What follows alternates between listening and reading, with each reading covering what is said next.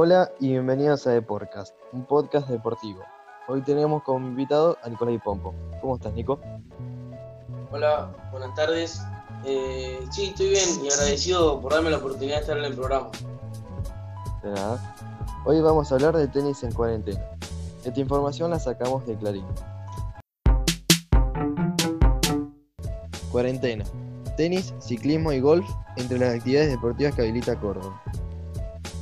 La medida alcanza a cerca de 400 de los 426 municipios y comunas que tiene la provincia y que no registran casos de coronavirus.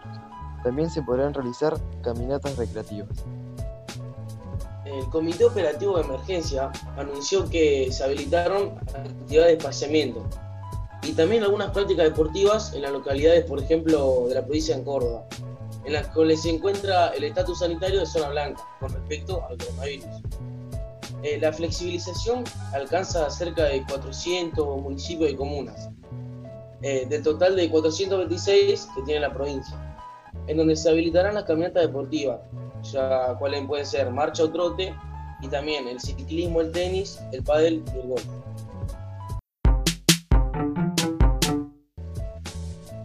Bueno, Nicolás, ¿usted qué opina sobre este tema? Y mi opinión sobre este tema es que si cada persona se responsabiliza sobre sus actos, por ejemplo, el uso de usar barbijo y el distanciamiento social, yo creo que progresivamente, pero de a poco, se va a poder volver a los deportes, ya sea un deporte que haga mucho roce entre las personas o un deporte que sea separado, pero creo que de a poco sí se va a poder volver. Bueno, gracias, muchísimas gracias a todos por escucharnos. Nos vemos en la próxima. Adiós.